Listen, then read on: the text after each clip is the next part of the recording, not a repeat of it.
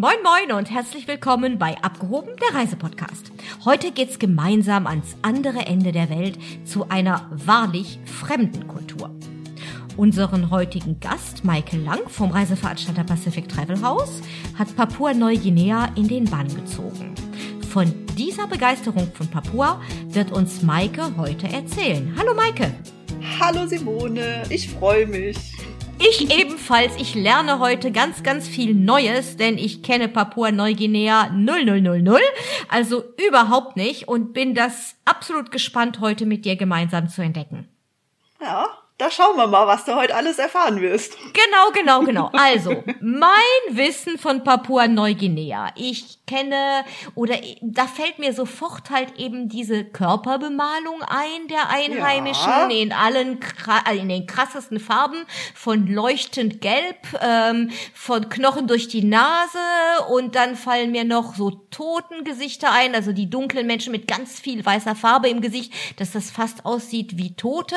Also die haben ja sehr, sehr viel in ihrer Kultur Körperbemalung. Vielleicht fangen wir einfach mit diesem Klischee oder diesem Bild, was man von Papua-Neuguinea hat, mal an und du erklärst uns, was es damit auf sich hat. Das ist auch so das, was Reisen nach Neuguinea eigentlich ausmacht, weil Papua-Neuguinea ist ja jetzt nicht so, dass das ein Land ist, wo es nur eine Sprache gibt und nur einen großen Kulturkreis, sondern Tatsache, ähm, es gibt über 800 verschiedene Sprachen in Neuguinea und die einzelnen Dörfer haben so ihre eigenen Geschichten und ihre eigenen Kulturen und deswegen auch diese Vielfältigkeit in, wie genau wie du sagst, in gelben Gesichtern, in blauen, in roten, in wirklich auch manch, manchmal Fratzenmasken, ist alles in Neuguinea vertreten. Und je nachdem, wohin du kommst, in welche Region du reist, siehst du auch unterschiedliche ähm, Kulturgruppen. Also du kannst das am Ende, wenn du öfters schon da warst, das auch erkennen, wer von wo kommt. Oh ja, so ähnlich wie bei uns wahrscheinlich. Zwischen Italiener und Norwegen kriegen wir eine Differenzierung auch hin. Ja, genau. Aber da ist es halt ein bisschen kleiner von, vom Land her. Ähm, auch definitiv wenig Einwohner. Und ähm, wenn du willst, können wir gerne eine kleine Reise durchs Land machen, dass wir so mal vielleicht so zwei, drei bestimmte Kulturen auch mal anreisen. Kann ich dir ein bisschen was drüber erzählen, weil manchmal steckt ja auch eine Geschichte dahinter. Oder häufig wird das auch benutzt, wenn die jungen Männer denn endlich zum Mann, Mann werden als Ritus. Das alles gehört dann dazu. Klingt erstmal super spannend. Ja, gerne. Da wollen wir natürlich ganz viel drüber hören. Vielleicht müssen wir unseren Zuhörern aber ganz, ganz kurz am Anfang nochmal eine kleine Erklärung geben. Wo liegt überhaupt Papua-Neuguinea und wie kommt man dahin? Weil das wäre ja nun ziemlich wichtig auch zu verstehen am Anfang. Oh ja. Also Neuguinea oder Papua-Neuguinea, das Land liegt nördlich von Australien. Die Insel Neuguinea teilt sich Tatsache in Westpapua, was zu Indonesien gehört, und eben dem unabhängigen Staat Papua-Neuguinea. Wenn wir dorthin reisen wollen, von Deutschland aus, ist es am schnellsten über Singapur, Hongkong oder Tokio. Da gibt es dann auch direkte Flüge mit dem nationalen Carrier der Fluggesellschaft der Air New Guinea. New Guinea ist das einheimische Wort für Neuguinea. Und ähm, man braucht ungefähr, ja, zwei Tage, um endlich da anzukommen, wo man hin will. Ah ja, gut, aber das muss man, wenn man dann wirklich was ganz anderes erleben will, muss man das halt eben auch mal in Kauf nehmen. Das ist ja, wie du sagtest, mit Stops in Hongkong und Singapur lässt sich das bestimmt auch ganz gut dann abfliegen, oder? Auf jeden Fall. Also das ist von Singapur sind es noch mal sechs Stunden, das ist ja dann gar nichts mehr. Nee, das ist ja nur noch ein kleiner Hopser dann nachher. Genau. sehr schön, sehr schön. Gut, also wir sind jetzt quasi auch, wir haben jetzt ein bisschen Infos über die Lage der Insel und äh, wo mit welch, wie man da hinkommt, mit welcher Airline und äh, über welche Flugrouten. Jetzt landen wir aber in welcher Stadt hauptsächlich? In der Hauptstadt Port Moresby die ist ganz im Süden und wenn ich dann im Land so ein bisschen weiterreisen möchte, ist auch das Flugzeug hauptsächlich mein weiteres Transportmittel, weil die Insel an sich, es gibt ein sehr hohes Gebirge, da gibt es keine Straßen von Port Moresby ins Hochland, also brauche ich immer wieder einen Flieger. Hinzu kommen viele, ganz viele abgelegene kleine Inseln, auch größere ähm, Inseln, die ich klar auch immer nur mit Flügen erreichen kann. Fähren gibt es zwar, aber doch nicht so zum verlässigen Fahrplan, wie wir das vielleicht hier in Europa kennen. Von im Hochland oder so kann man auch mal eine kleine, ja, eine Überlandtransfer machen, den man dann auch immer noch mit einem kleinen Ausflug verbindet. Also sehr viel Reiserei dann auch noch vor Ort muss man einplanen, Ja. richtig? Ja, auf jeden Keine, Fall. keine klassische Erholungsreise, eher eine Abenteuerreise dann Papua. Das sowieso. Das nicht nur von den Wegen der Flüge, sondern auch einfach, wie funktioniert das alles? Wie sind die Leute so drauf? Und unterschiedlicher geht's fast gar nicht, weil die Leute sehen unterschiedlich aus, die Papuas an sich. Und ähm, das wollen wir ja auch entdecken. Das macht ja auch das Spannende aus. Was ist der Unterschied? Warum sind die im Hochland gelb angemalt? Warum haben die am Seepik, machen die sich Narben, damit sie wie ein Krokodil aussehen? Und das alles will ich ja während einer Reise erfahren. Und Absolut, da ja, muss ja. ich dann doch ein bisschen Strapazen dafür in Kauf nehmen. Ja, sehr Aber schön. Also, sich. dann erzähl uns mal, wie so eine Abenteuerreise losgeht. Mit dem Ankunft in Port Moresby. Man kann mal eine Nacht in Port Moresby bleiben, ist auch mal ganz interessant. Da gibt es das nationale Parlament. Es gibt ein ganz tolles Museum, wo man sehr viele Schnitzereien und Masken sehen kann aus den verschiedenen Regionen. Aber meistens führt die Reise dann entsprechend weiter. Wir können ja anfangen mit einem Stop im Hochland. Da gibt es eben verschiedene Regionen, die man besuchen kann. Ich bin ein Riesenfan von Goroka. Das liegt eher im östlichen Teil von äh, vom ja Hochland. Hochland heißt allerdings auch, wir sind über 1500 bis 2000 Meter hoch. Also Tatsache wirklich äh, nicht mehr an der Küste, nicht mehr tropisch, äh, sondern können halt auch da Kaffeeplantagen und auch mal eine Kaffeefabrik besuchen. Das ändert sich dann auch so ein bisschen im Land. Aber das heißt also klimatisch oder temperaturmäßig muss ich mich da ja wie bei den Bergen bei uns vorstellen oder bleibt es trotzdem noch so ein bisschen tropisch warm, nur halt eben ein bisschen in der Höhe?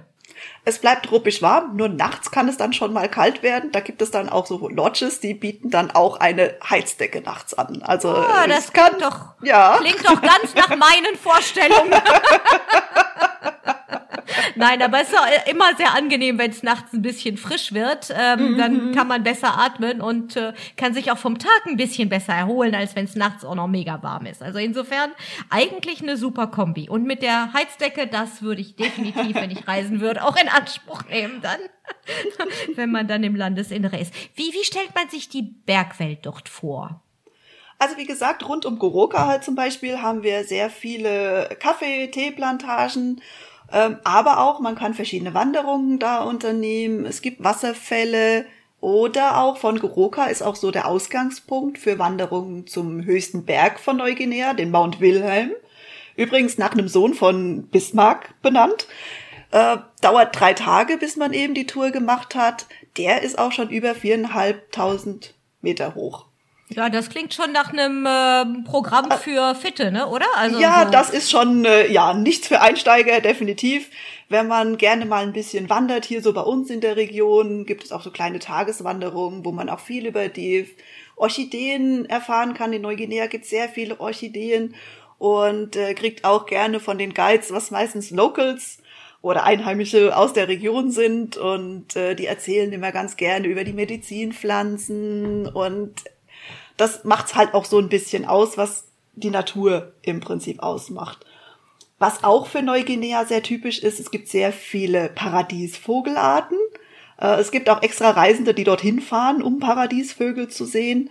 Und das ist auch immer ein ganz spannendes Thema, aber das ist nicht in Goroka, das ist woanders.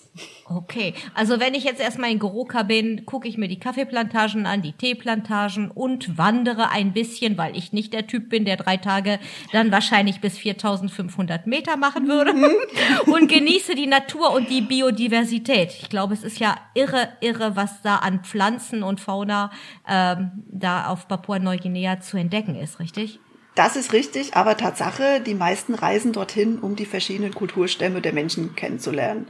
Und äh, die tolle Natur ist dann quasi nur so ein Zucker obendrauf. Ein Add-on, ein kleines Ja, genau. Add-on. Na gut, na gut. Also dann erzähl uns einfach weiter. Wir bleiben einfach jetzt in der Region von Goroka. Und ähm, Mhm. welche Kulturstämme könnten wir da entdecken? Also ein ganz bekannter dort ist, sind die Asaro Matmen. Die Asaro Matmen leben eben rund um Goroka. Das ist ein kleines Dorf. Da gibt es auch eine Legende drüber, denn die Matmen waren vor hunderten von Jahren, wurden sie von einem anderen Dorf angegriffen und waren halt ein bisschen eine ängstliche Volksgruppe. Sie haben sich versteckt in einem, ja, in einem Flussbett und haben abgewartet, bis die Feinde sie, sie nicht mehr entdecken und kamen dann raus. Und die Feinde haben sich so erschrocken, weil sie dachten, das wären Dämonen, weil die Menschen über und über mit Schlamm bedeckt waren und sind geflüchtet. Das wird heute immer noch zelebriert, dass die ähm, Asaro in ihren Dörfern große Lehmmasken fertigen, die sie eben auf dem Kopf tragen. Das sind unterschiedliche Fratzen, man kann es wirklich Fratzen nennen, mal mit äh, Wildschweinhauern ge geschmückt, manchmal ist es auch ein freundlich lächelndes Gesicht. Und äh, wenn man nach Goroka reist, sollte man auf jeden Fall dem Dorf einen Besuch abstatten. Und ähm, weil das ist so was Besonderes, das zu erleben, das gibt es halt nur dort und sonst nirgends in Neuguinea oder weltweit. Ja, genau. Oder weltweit ist das genau, ist genau richtig. Das ist wirklich einzigartig und ähm, wahrscheinlich auch ganz schön. Sind die Menschen da, dass wenn du sprachst von zelebrieren, stelle ich mir das so vor wie so eine Show für uns Touristen? Oder ist das so, dass sie ihre Kultur auch wirklich super gerne äh, mit äh, anders äh, Personen aus anderen ethnischen Bevölkerungskreisen, wie wir Europäer jetzt zum Beispiel teilen und auch stolz sind auf ihre Kultur und darüber gerne erzählen. Die sind absolut stolz darüber. Das ist gerade das Schöne. Klar, wenn ich jetzt ein Dorf besuche, wird das extra für den Besucher so ein bisschen, ähm, ja, wird das extra für die so ein bisschen aufgeführt. Das aufgeführt ist vielleicht das falsche Wort. Äh, die freuen sich auch alle, wenn sie das machen können. Da kommt das ganze Dorf, da kommt das Nachbardorf, um trotzdem zuzuschauen. Und äh, die erzählen auch gerne, wenn man dann nur so nachher mit den Leuten in Kontakt kommt und mit denen spricht, warum sie ihre Masken so gestaltet haben und sind da wirklich stolz drauf, dass das immer, dass das immer noch leben kann. Und ähm, es gibt zum Beispiel auch so größere Feste in Papua-Neuguinea. Eins davon ist auch in Goroka, eins in Mount Hagen. Da kommen nicht nur die Asaro Matmen zusammen, sondern wirklich aus fast ganz Neuguinea Stämme zusammen. Jeder in seiner traditionellen Kostüm, Gewand, um die Tänze und ihre Gesänge zu zeigen. Und da dürfen Gäste auch dazukommen, aber eigentlich machen die das für sich. Wahnsinn, ja, das klingt alles super spannend. Wenn wir jetzt die Region verlassen, wohin führt uns dann die Reise? Meist bleiben wir noch ein bisschen im Hochland und fahren weiter immer Richtung Westen und kommen dann nach Mount Hagen und dann weiter nach Tari. Da sind auch zwei ganz berühmte Orte. Einmal Mount Hagen eben wegen der äh, Mount Hagen Show, auch einem großen Festival, aber auch wegen der vorhin schon genannten Paradiesvögel, weil in der Nähe von, ähm, von Mount Hagen gibt es verschiedene Lodges, wo man ganz nah an die Paradiesvögel rankommen kann. Also Jetzt da muss ich mal eine ganz doofe Frage stellen, Maike. Was ist Ja. ein Paradiesvogel? Das ist ein ganz besonderer, wirklich beeindruckender Vogel. Es gibt verschiedene Arten, die haben ganz interessante, ein ganz interessantes Federkleid, haben extra Balztänze. Es gibt welche, die haben einen Kragen, den sie aufstellen, wenn sie, und sie tanzen Tatsache. Also das ist wirklich interessant, das mal zu sehen. Und der Paradiesvogel ist auch das Wappentier von Papua-Neuguinea. Okay, cool. Gut, dass ich Mhm. trotzdem nachgefragt habe. Ich dachte, das sind vielleicht verschiedene exotische Vögel, Achten oder so, aber es ist tatsächlich ein Vogel quasi. Es ist eine Art mit Unterarten und unterschiedlichen, äh, ja, Federkleider, Gewänder, also auch in unterschiedlichen Farben von hier mit Blau, Schwarz, ach, alles grün, gelb. Es gibt auch den King of Saxony. Der hat Okay. zwei ganz lange blaue Federn auf dem Kopf, also wirklich ganz unterschiedlich. Und, wahrscheinlich zu einfach sehen. zu sehen, so wie du das berichtest, ne? Ja, sogar also, ich habe die schon gesehen. Sehr schön. sehr schön, sehr schön, sehr schön. Dafür muss man zwar ganz früh morgens aufstehen, aber das lohnt sich. Da ja, ist man da mit den Geiz im, im Wald, man selber sieht überhaupt nichts durchs Fernglas erstmal und die sagen, guck mal da vorne auf dem Baum, da sitzen sie. Und man selber guckt und guckt und sieht erstmal gar nichts, bis der Guide einem dann richtig zeigt, wo es ist. Der braucht Sehr kein cool. Fernglas. Ja, absolut. Aber nur gut, dafür kennen die natürlich ihre Heimat und ja. äh, wir sind da ein bisschen verloren ja. in diesen ja. äh, exotischen Regionen. Aber klingt auf jeden Fall nach einem tollen Erlebnis. So, auf was, jeden Fall. Wo führt uns denn dann die Reise hin, wenn wir dann trotzdem das Hochland mal verlassen? Wir, dann sollten wir auf jeden Fall zum größten Fluss des Landes reisen, den Sepik River. Das ist nämlich nochmal eine ganz andere Art von ja, Kultur, weil die Menschen dort leben eben vom Fluss. Im Hochland leben wir ja mehr von Gartenbau, Ackerbau, Kartoffeln. Und am Fluss leben wir klar von Fisch, der Sago-Palme, aus der eben dieses Sagomehl hergestellt wird. Und es gibt dort, die Kultur basiert mehr auf dem Krokodil, was da so das Spirit Animal ist. Wenn du sagst Spirit Animal, ist das sowas wie ein heiliges äh, Tier für die Papua-Neuguinea oder für die Region, zumindest für die Bewohner der Region? Nur für die Region rund um, äh, um den Sepik River, das okay, ist richtig. Okay, ja, Und ja. ist das wie so, so ein Tier, was sie ehrfürchtig anbeten oder eher einfach nur nachahmen, weil es praktisch ist? Nein, es ist Tatsache, es gilt zum Teil als spirituelles Schöpferwesen und ähm, es gibt auch dort einen Volksstamm, die das so arg verehren, dass sie, äh, dass die jungen Männer, wenn sie eben zum Mann werden, sich Narben in die Haut ritzen, damit ihr Körper aussieht wie äh, das Krokodil. Hm, klingt nicht super gesund. Nein, aber wahnsinnig spannend und das wird auch heute immer noch zelebriert. Also, das also eine, eine Art Mutprobe quasi auch, ne? Wahrscheinlich Nein, auch. Oder Tatsache ein Initiationsritus, um es mal so zu sagen. Ja. Okay, okay, okay, sehr schön, sehr schön, sehr schön. Ja, gut. Kann man sowas auch miterleben oder wie? Wenn man Glück hat. Ja. Weil das findet nicht immer statt, sondern wirklich äh, nur alle Jahre mal, Monate. Es sind auch nicht viele Dörfer, die das immer noch machen. Aber es gibt auch da ein Festival, ein Crocodile Festival, wo eben das Krokodil verehrt wird und man viel über diese Ge Geisterhäuser, Spirit Houses und eben die ganze Geschichte dort erfahren kann. Muss ich denn selber, wenn ich da bin, vorm Krokodil Angst haben, dass der mir um die Ecke kommt? Also man sollte nicht unbedingt schwimmen. Ja, nicht. hm, ja, okay. Also schon gut, wenn man einen Guide dabei hat, der ein bisschen auf einen aufpasst. Ja, ja, und nicht auf ein Boot fallen, bitte. Ja, ja, ja, klar. Ne, das klingt doch, klingt doch nicht wie ein gutes Abenteuer aus dem Boot fallen. Ne? Also nicht nur wegen der Krokodile, glaube ich, oder? Nein, besser nicht. Okay, sehr schön. Wo führt uns unsere Reise dann weiter? An der Küste entlang. Aber es gibt so viele Orte, wo man eigentlich hinreisen kann, deswegen es kommt immer drauf an. Fällt dir die Auswahl schwer quasi, ne? Ja, ja. Aber wir machen ja quasi jetzt die Idealtour mit, wo man die Idealtour. viel tolle Sachen erlebt. Okay, wir sind zwei Monate unterwegs, wir haben Zeit. Na. Das ist schön. ich glaube, selbst unsere Sendezeit ist ein bisschen zu kurz dafür. Nein, was viele auch immer gerne äh, besuchen, ist der nördliche Teil von dem Hauptinsel. Das ist rund um Madang weil wir haben ja in Neuguinea auch eine deutsche Geschichte. Ja, und absolut. Die findet man sehr viel in der Region, eben rund um Madang. Madang ist ein Küstenort und ähm, hier findet man Häuser eben von Maggi, was auch immer interessant ist, die wirklich gelb-rot angemalt sind und groß Maggi draufsteht. Aber was viel interessanter ist, es war die, äh, sagen wir mal, die Hauptstadt von damals der, äh, ja, vom Kaiser Wilhelm Land, so wurde es ja damals genannt und so ein bisschen der Regierungsbezirk und man findet dort viele deutsche Relikte noch. Genauso wie nochmal in einem anderen Teil in meinem Lieblingsort von Neuguinea in Rabaul oder Kokopo. Okay, dann lass uns mal gleich nach Rabaul und Kokopo. Wenn das, das deine Lieblingsorte sind, müssen wir uns die gleich mal anschauen.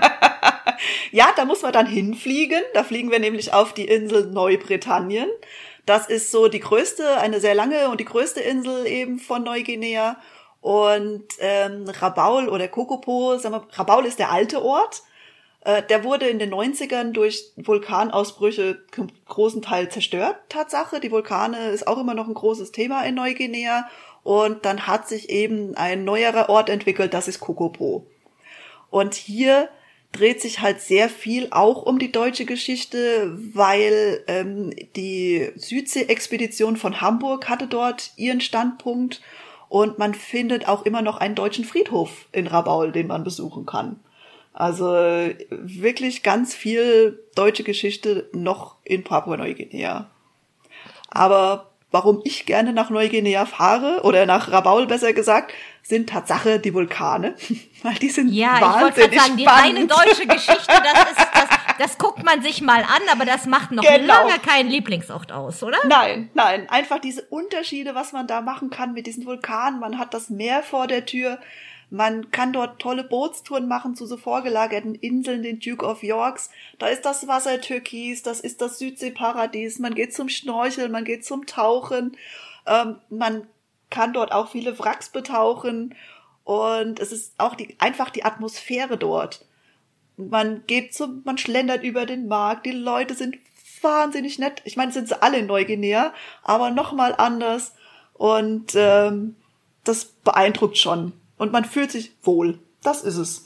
Also auf jeden Fall ein paar Tage da einplanen, ne? Ja. dass man auch wirklich alles erleben kann. Oder nicht, klar, wir waren eben bei dem Thema, zwei Monate müsste man haben, um das Land zu bereisen. Aber das hat ja nun fast keiner. Mm -mm. Und wenn ich dann mit meinen üblichen zwei bis drei Wochen da irgendwie für das Reiseland Papua-Neuguinea habe, müsste ich trotzdem für diesen Ort ein paar Tage mehr einplanen, richtig? Ich leg's jedem ans Herz, weil es so schön ist. Man kann auch auf einen Vulkan draufwandern, muss man ein bisschen, ist ein bisschen anspruchsvoll, aber wenn man ein bisschen fit ist, äh, kann man das machen, kann in den Krater reingucken, es dampft noch, man sieht den Schwefel, man kann mit Delfinen schnorcheln. Also alles gibt's da.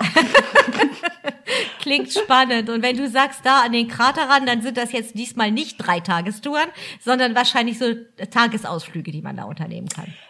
Also, ach, es ist nur ein Vormittag, wo man das macht. Man wandert ungefähr zwei Stunden hoch und äh, eine Stunde runter und kann nachmittags sich noch ein bisschen was rund um Rabaul anschauen. Es gibt da auch so ein Volcano Observator Observatory, äh, wo eben die seismischen Aktivitäten aufgezeichnet werden. Weil mir ist es schon mal passiert, ich war im Anflug auf Neuguinea, äh, auf Neuguinea, auf Rabaul, konnte aber nicht landen, weil der Vulkan ausgebrochen ist. Mhm. Ja, ja, klar, wenn die Vulkane noch aktiv sind. Sie sind aber ja. nicht gefährlich, ne? Nein, nein, okay, das nicht. Okay. Es wird ab und zu im Moment, äh, kommt immer mal Asche, wird gespuckt, aber so richtig groß aktiv sind sie jetzt schon länger nicht mehr. Fantastisch. Du sprachst über türkisfarbenes Wasser. Nun mhm. stelle ich mir vor, ist da ein passender Strand dazu oder ist das eher weniger? Sind das eher Felsen? Wie stellt man sich die Landschaft da vor am Meer? Strand ist nicht so das typische, so Strandurlaub für Neuguinea, sondern, wie schon gesagt, es geht hauptsächlich um die Kultur. Äh, es gibt in, in Rabaul gibt es einen schwarzen Sandstrand, auch mal ganz interessant, so ein bisschen wie in La Palma, ne? Kann man das ja auch schon hier ja, in Europa. Genau, ja. Und äh, kann da wunderbar baden. Aber jetzt so diese typischen Südseestrände, wie man es vielleicht von Fiji, den Cookinseln oder sowas kommt, hat man weniger, die gibt es, aber sind nicht immer gut zu erreichen. Das muss man einfach immer sehen. Es gibt eine tolle Insel, die man eigentlich eher für Taucher gedacht oder wer gerne schnorchelt, die man besuchen kann, das Listenum Island Resort. Das gehört einem Österreicher und seiner Frau und da hat man so ein bisschen Robinson, relaxen, tollen Strand, tolles Schnorcheln, einfach entspannen. Aber auch das wahnsinnig beeindruckende Tauchen. Weil Neu Neuguinea ist Tauchen das, ein ganz, ganz großes genau, Thema. Genau, das kann ich mich erinnern, dass ich mal auf so einer Tauchmesse auf der Interdive in den Friedrichshafen ja. mal irgendwie überall so, kann das sein, dass das, äh, korrigier mich, weil das ist schon lange her, aber dass Walhaie da so ein Thema sind in Neuguinea? Nicht unbedingt. Nicht also unbedingt. okay, dann habe ich das jetzt verwechselt. Also wenn ich dann zum Tauchen dahin gehe, was sind da die Highlights von der Unterwasserwelt? Auf jeden Fall die Artenvielfalt. Auch hier unter Wasser ist mit den Solomonen, Papua-Neuguinea und, und Indonesien, das ist das große Korallendreieck, wird das ja, genannt. Wahnsinn, ja, schön. Und dort gibt es einfach unglaublich viele kleine Lebewesen, Korallen, aber auch Großfisch ist möglich. Und es ist farbenfroh, man weiß gar nicht, wo man hingucken soll. Es gibt Pygmäenseepferdchen, die muss man erstmal suchen, weil die wirklich mini sind. Und äh, es ist einfach diese Farbenvielfalt unter Wasser, Riesengorgonien. Ach, man will einfach ja. direkt wieder eintauchen. Das ist ja ganz furchtbar, das jetzt darüber zu reden, wenn man eigentlich nicht hin kann. Du leidest, man merkt, du ja. leidest. Ja, genau. Wann steht denn deine nächste Reise wieder an? Ach, wenn es möglich wird. Im Moment nicht möglich, ne? Gar nicht. Leider Ein nicht. Ja, ja. Okay, okay. Tatsache habe ich wegen Papua-Neuguinea tauchen gelernt. Also so ging's mir. Ich bin schon immer gerne im Wasser gewesen beim Schnorcheln und äh, habe mir gedacht, mein Gott, ich würde da viel lieber weiter runter. Ich will das alles viel mehr sehen und habe dann irgendwann den Tauchkurs in Deutschland gemacht um dann meinen allerersten Tauchgang im Meer auch in Papua-Neuguinea zu haben. Das war das, wirklich toll. Ja, die Südsee ist natürlich fürs Tauchen ein absolutes Highlight. Ja. Erstmal die Wassertemperaturen ja. sind geil und dann hast du natürlich nochmal, ja, wie du sagtest, diese Farben. Vielfalt. Oh ja. Allein nicht nur vom Wasser, aber dann natürlich auch von diesen ganzen Korallenriffen, diesen Drop-offs und so. Das ist einfach, einfach, ja, ja. absolut faszinierend, wenn man einmal mit zu tun hatte, dann ist man richtig ja komplett ja. gepackt von dieser Unterwasserwelt. Das kann ich gut nachvollziehen. Ja, man schön. will da auch gar nicht mehr raus. ja, naja, gut, also als Taucher hast du ja bestimmte Limits. ja, leider. genau, genau, genau. Aber so, wenn wir jetzt diese schöne Insel verlassen, was mhm. müssen wir uns in Papua-Neuguinea unbedingt noch anschauen? Wir haben noch nicht über den Süden gesprochen, über die Milne Bay. Auch dort ein ganz tolles Tauchrevier. Ähm, aber es gibt da auch noch ganz ursprüngliche Inseln, die man besuchen kann. Es gibt dort jetzt nicht ja, große Hotels, sondern wirklich nur Gästhäuser. Das sind die Tropiant Islands. Das ist auch ein ganz besonderes Gebiet. Ähm, die wurden immer so ein bisschen bezeichnet als Insel der Liebe was ein bisschen falsch ist. Okay. ähm, die Leute dort, die leben wirklich noch wie vor 100 Jahren, eigentlich in Neuguinea insgesamt sowieso, aber da wird auch noch mal anders zelebriert. Die feiern zum Beispiel die Ernte vom Yams jedes Jahr und Reisende kommen da fast gar nicht hin, weil wir haben zwei Flüge die Woche, das ist wenig und ähm, eben einfach noch mal eine ganz ganz andere Ecke von Neuguinea, die man so gar nicht auf dem Schirm hat. Liegt meistens auch nicht so in der ersten Reise mit dabei, wenn man nach Neuguinea fährt, sondern eher zweite, dritte, äh, weil es so viel gibt. Wie gesagt, man kann es gar nicht alles erfassen. Ja, das verstehe ich. Ja. Aber würdest du sagen, also fälschlicherweise nicht direkt bei der ersten Reise, weil es eigentlich mega wunderschön ist und man muss es erleben und vielleicht irgendwie ein anderes, äh, einen anderen Ort oder eine andere Insel opfern lieber dafür? Würdest du so weit gehen und sagen, das musste man sich anschauen? Oh, opfern, oh, lieber ja, nicht. Fällt schwer, ne? Fällt, fällt schwer, schwer weil ja, das genau, klingt zwar genau. sehr remote, aber ja. nicht so, als hätte man da irgendwie, ähm, ja, als müsste das unbedingt auf der Reise dabei Ich sage, sein. wie gesagt, das ist wirklich eine zweite Reise, weil es doch noch mal ursprünglicher ist, weil wir müssen in Neuguinea ja auch immer ein bisschen schauen. Es gibt nicht immer, es gibt ja kaum fünf, es gibt kaum Fünf-Sterne-Hotels, also gibt es sowieso nur in Port Moresby, wenn überhaupt. Wir sprechen immer bei den Unterkünften von zwei, drei Sternen, Gästehäusern, einfachen Lodges, Wilderness Lodges, die auch wirklich schön gelegen sind, mitten im Regenwald oder direkt am Fluss mit tollem Blick. Also da macht auch vieles die Umgebung aus bei den Unterkünften und gar nicht der hochwertige Standard. Das darf man gar nicht unbedingt erwarten. Und ähm, was es eben auch viel gibt, man kann Dorfübernachtungen machen. Aber das ist halt auch was, da muss ich auch bereit für sein. Das ist dann nichts für jemanden, der das erste Mal eine Fernreise macht. Tatsache. Also ich denke immer, wer sich auch für eine Reise nach Neuguinea entscheidet, der hat schon viel gesehen Mhm. Und ähm, geht dann eben nach Neuguinea, um das mal kennenzulernen. Ich kann es nur ihm jedem empfehlen. Für mich war es die erste Fernreise, was ich gemacht habe. Also auch ich habe das geschafft, war unglaublich beeindruckend und hat mich nachhaltig unglaublich geprägt. Aber es ist jetzt nicht das Typische. Ist einfach so. Ja, kann ich, kann ich gut nachvollziehen. Also es ist natürlich auf den gewohnten Komfort zu verzichten, muss auch gelernt werden, weil man hat ja, man ist in einer fremden Welt, man hat, man verliert so seine Sicherheitsstandards, seine Orientierungspunkte ja. im Punkto Sauberkeit, im Punkto, ja, Gefahr und so weiter. Man ist dann, das ist schon ein bisschen anstrengend dann auch, äh, halt eben sich davon frei zu machen von seinen Standardgedanken und äh, dann sich auch wirklich auf die fremde Kultur komplett einzulassen. Das, das bedarf einiger Zeit und natürlich auch einiges Vertrauen. Also äh, ob die, ob die Menschen da unser Vertrauen relativ schnell gewinnen oder nicht, das spielt bestimmt auch eine große Rolle dabei. Ja, auf jeden Fall. Ich sag immer, immer schön, immer auf die Leute zugehen. Im ersten Moment wirken sie immer ein bisschen zurückhaltend, aber wenn man mit denen ins Gespräch kommt, es ist so schön was die alles zu erzählen haben, egal in welcher Region man ist. Sie sind stolz drauf, wo sie herkommen. Sie sind stolz auf ihre Familie. Familie ist immer noch sehr, sehr wichtig in Neuguinea. Und äh, man kriegt dann auch die allertollsten Geschichten erzählt. Mir hat mal ein netter Herr am Sepik erzählt, also am größten Fluss. Ähm, ja, früher Kannibalismus war ja ein großes Thema in Papua-Neuguinea, ist es auch immer noch. Es ist verboten, aber man darf es nicht mehr. Aber der hat mir erzählt, dass sein Opa hat ihm äh, gesagt, dass Menschen wie Kasuari, also wie der große Laufvogel, schmecken würden. Und solche Geschichten kriegt man dann eben dann von den netten Herren erzählt oder Damen. Und äh, wenn erstmal die Zurückhaltung abgelegt ist. Aber man sollte ja, immer auf da die muss Leute schon zurück.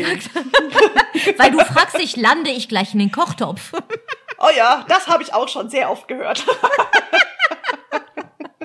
Also auf den Marquesas gibt es ja ähnliche Volksgeschichten ja. von, ja.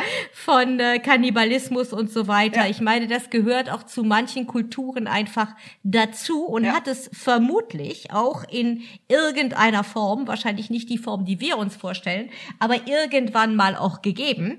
Ähm, ja, also das ist äh, vielleicht auch eine spannende Geschichte, aber ich glaube, deswegen brauchen wir uns nicht irgendwelche Gedanken um unsere Nein. Gesundheit und unser Wohlergehen da brauchen wir uns keine Sorgen machen. Definitiv, Definitiv nicht. Definitiv nicht. Aber ja, diese, diese Geschichten um, um, äh, um äh, ja, Kannibalismus, die grasen natürlich auch schon noch oder die sind ja. noch aktiv für Papua-Neuguinea. Ja, ja, es ist ja auch so, über die Grenze im indonesischen Teil gibt es ja Tatsache noch Volksstämme, die es, äh, die es zelebrieren. Deswegen ist es gar nicht so abwegig. Okay, dass das jetzt aktiv noch zelebriert wird irgendwo auf der Welt, wusste ich jetzt auch nicht. Okay. Ich glaube, sie dürfen es nicht, aber es ist deren, deren Geschichte. Also die sind da sehr aktiv noch mit dabei. Ja, ja. Ob man es mhm. darf oder nicht. Hm. Ja. Ist ja nicht Papua-Neuguinea. Nein, genau, genau. Deswegen beschäftigen wir uns auch nicht länger damit, Nein. sondern ziehen wieder zurück und entdecken vielleicht mit dir noch andere Regionen, die uns, die du uns nahelegen willst. Ich habe ja kurz schon das äh, Listenung Island Resort in Neuirland mhm. kurz angesprochen. Neuirland an sich ist ja auch eine größere Insel und auch hier gibt es sehr viel zu entdecken, vor allem was Schnitzerei angeht. Das ist in Neuguinea auch ein sehr großes Thema. Jede Region hat eine eigene Art der Schnitzereien und der Handwerkskunst. Und die in Neuirland ist ganz besonders, die nennt sich Malagan-Schnitzerei. Das, da gibt es wirklich sogenannte Master Carver, die lernen das von Jugend auf und geben dieses an ihre, ja, an gewillte junge Leute weiter, haben einen sehr hohen Stellenwert in der Gesellschaft in Neuirland und diese, genau diese Malagan-Skulpturen sind auch ganz anders, als was man sonst in Neuguinea findet. Und wenn du wenn du sagst mhm. Kultur, also das sind äh, also wirklich Statuen, Figuren. Ich kenne das ja nun auch aus Palau, wo du halt eben dieses Storyboard hast, wo also dieses Carving, also dieses Holzschnitzeln quasi die Geschichte oder irgendwelche Feste oder äh, Legenden nochmal übermittelt haben. Diese Figuren oder diese Skulpturen ähm, da auch irgendwie irgendwelche Bedeutung? Immer, immer. Also das hängt, äh, es gibt auch Storyboards wie in Palau, sowas gibt es auch in Neuguinea, das ist ja für die, für die Region ganz, ganz typisch. Aber häufig werden halt auch mit so Masken, die auch die Geister so ein bisschen ähm, verschrecken sollen oder eben bestimmte Dörfer haben dann ihre eigene Art, ihre Masken herzustellen und, äh, und das unterscheidet sich komplett im Land von, von, von der Machart her. Und lass mich raten, du hast mehrere zu Hause. Oh, ich habe diverses, ja, ja, zu Hause, im Büro. Sehr schön, sehr schön. Da kann, und Leute, da kann alles. man, genau, da kann man quasi nicht dran vorbeikommen, ein solches Teil mitzuerwerben und nach Hause zu bringen, ne? Muss man unbedingt. Man muss nur ein bisschen aufpassen, dass man äh, nichts mit Paradiesvogelfedern geschmücktes mitnimmt, wegen Artenschutz. Genauso muss man bei Muscheln aufpassen. Das sage ich auch immer ganz gerne unseren Gästen, weil die Schnitzereien in Neuguinea sind halt wirklich atemberaubend. Es gibt mannshohe Statuen, es gibt alles. Also wer solche Kunstschätze liebt, der, der, der weiß gar nicht, wo er als nächstes was sich einkaufen sollte. Und ich sage auch immer, wenn man in so ein Dorf kommt, da gibt es ja immer auch kleine Schnitzereien von den Leuten dort oder kleine Handwerkskunst oder es gibt auch Billums, das sind Taschen, selbstgemachte.